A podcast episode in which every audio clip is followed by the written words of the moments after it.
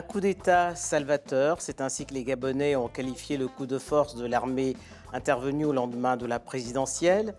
S'il met fin à la dynastie Bongo, le coup de force du 30 août n'écarte pas pour autant le clan, ce qui fait dire à certains qu'il s'agit d'une révolution de palais.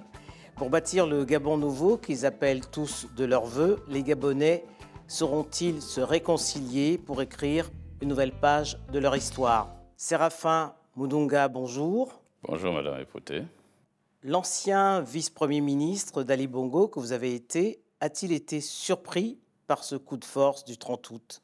Je n'ai pas été surpris par euh, l'effondrement du régime euh, Ali Bongo, étant entendu que les mêmes causes produisant les mêmes effets, ce sont ces causes que j'ai dénoncées en 2016 lorsque Ali Bongo avait décidé de manipuler les résultats, contrairement à ce qui avait été enregistré et acté par l'ensemble des observateurs, aussi bien de l'Union européenne que du NDI américain, et des observateurs de l'Union africaine. Et cette dénonciation, je l'ai faite le 30 août 2016, sept années plus tard, le 30 août 2023. Ce sont les forces de sécurité et de défense qui ont protesté contre cette énième tentative, contre même pas une tentative, contre cette énième manipulation des résultats électoraux et en décidant cette fois-ci non plus de se ranger du côté du dictateur comme en 2016, mais plutôt du côté du peuple gabonais, en refusant de tirer sur le peuple euh, comme le, leur demandait Ali Bongo Ndiba, mais plutôt pour le déposer et mettre en place un processus de restauration de la démocratie de façon progressive dans notre pays. Donc, Une révolution de palais tout de même? Révolution de palais, c'est ce que j'entends un peu dans les commentaires. Ça n'a pas été une révolution de palais, c'est plutôt la révolte, la révolution, une révolution nationale. C'est une révolution de l'ensemble du peuple gabonais qui a été soutenue dans cette démarche par les forces de sécurité de défense, il faut le dire, par la nouvelle génération de forces de sécurité de, défense. Pour moi, en ce qui me concerne, il ne s'agit pas d'une simple révolution de palais, c'est un accompagnement de la volonté populaire qui s'exprimait dans les urnes, mais malheureusement était à la limite euh, prise en otage par un bourreau qui utilisait les forces de sécurité et de défense. Et ces forces de sécurité et de défense ont refusé cette fois-ci. Se sont retournées contre lui. Ont refusé de le suivre pour se mettre du côté du peuple gabonais. Neuf jours après le coup d'État, le gouvernement de la transition a, été formé. À première vue, c'est un gouvernement d'union nationale hein, qui compte en son sein quatre anciens ministres d'Ali Bongo. Euh, cependant, les choix du président Olingi Nguema, euh, salué comme le Messie, hein, puisque vous parlez d'un coup d'État euh, populaire, ne font pas l'unanimité. Comment vous expliquez cela? Le plus important lorsqu'on rentre dans un processus de transition, pour ce qui concerne le cas du Gabon, c'est de parvenir à réconcilier les Gabonaises et les Gabonais avec eux-mêmes et réconcilier le Gabon avec l'ensemble de la communauté internationale, notamment nos partenaires économiques et au développement. Ce processus de réconciliation devrait faire en sorte que tout ce qui est mis en œuvre soit fondamentalement inclusif. D'ailleurs, cette inclusivité est bien contenue dans la charte de la transition.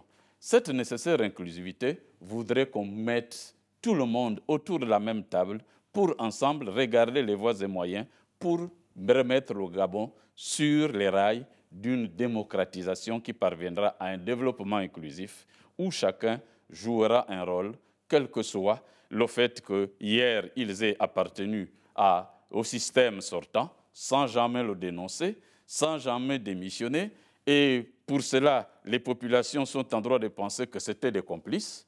Mais dans la réalité, c'est que beaucoup d'entre eux ne pouvaient pas démissionner parce que craignant pour leur vie. Et vous, vous avez bien constaté que moi qui ai décidé en 2016 de démissionner, j'ai eu ma vie qui a été menacée à plusieurs reprises pendant dix jours à Libreville avant que je ne sois aidé par un ensemble d'amis qui m'ont permis de quitter le Gabon et de me retrouver en exil forcé en France. Est-ce que tout le monde est capable de supporter un exil forcé comme moi je l'ai subi en 2000, euh, depuis 2016 Ce n'est pas évident, mais en réalité, le maximum de pédégistes qui étaient restés encore dans le système n'avalisait pas ce qui se faisait par Ali Bongo et la petite troupe autour de lui. Et d'ailleurs, vous pouvez le constater par les résultats qui avaient commencé à sortir des différentes provinces. Dans la plupart des provinces du Gabon, aussi bien en 2016 qu'en 2023, Ali Bongo a été battu à plate couture avec des scores astronomiques.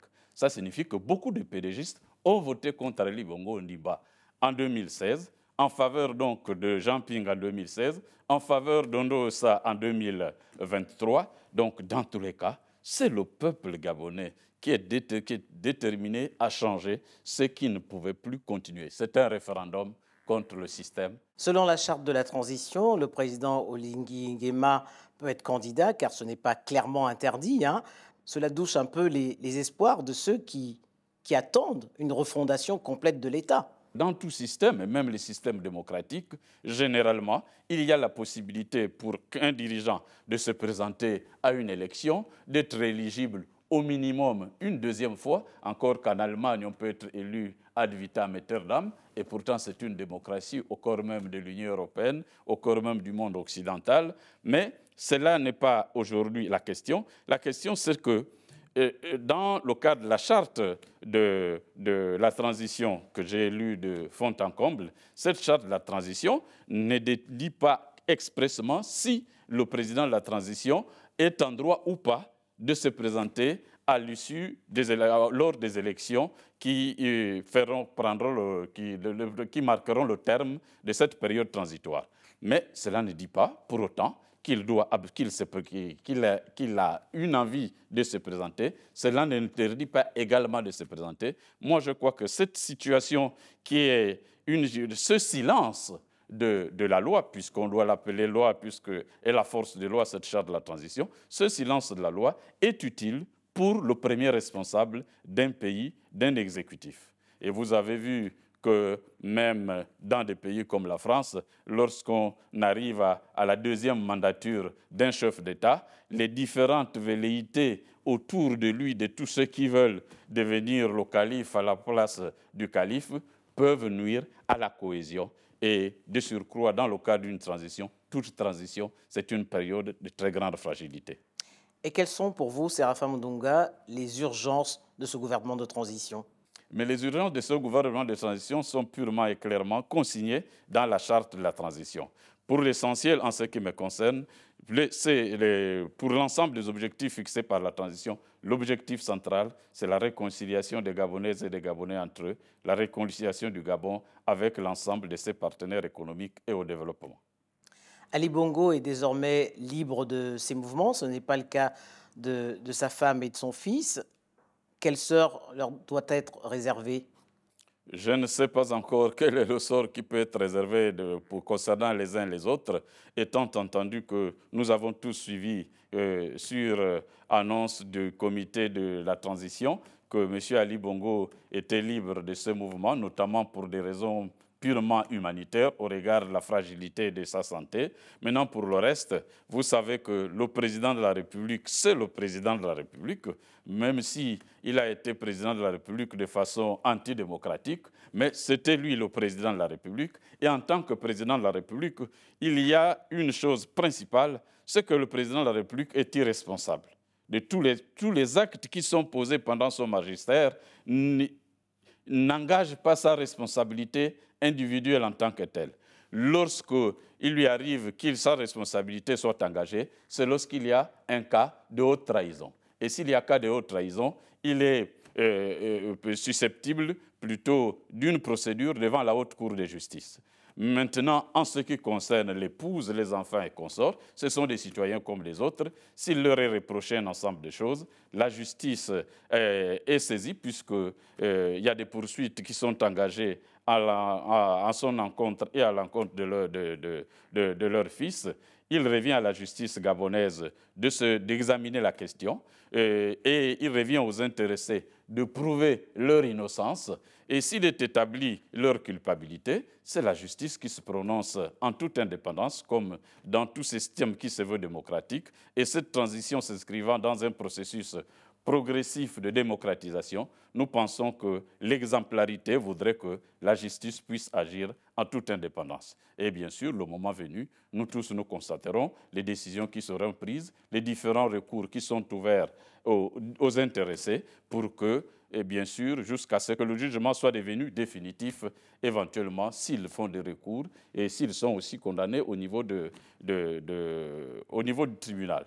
Mais que dans tous les cas, euh, pour le moment, la justice fait son travail et comme elle est indépendante, je crois que pour des personnes, des politiques comme nous autres, on n'a pas intérêt à faire des commentaires.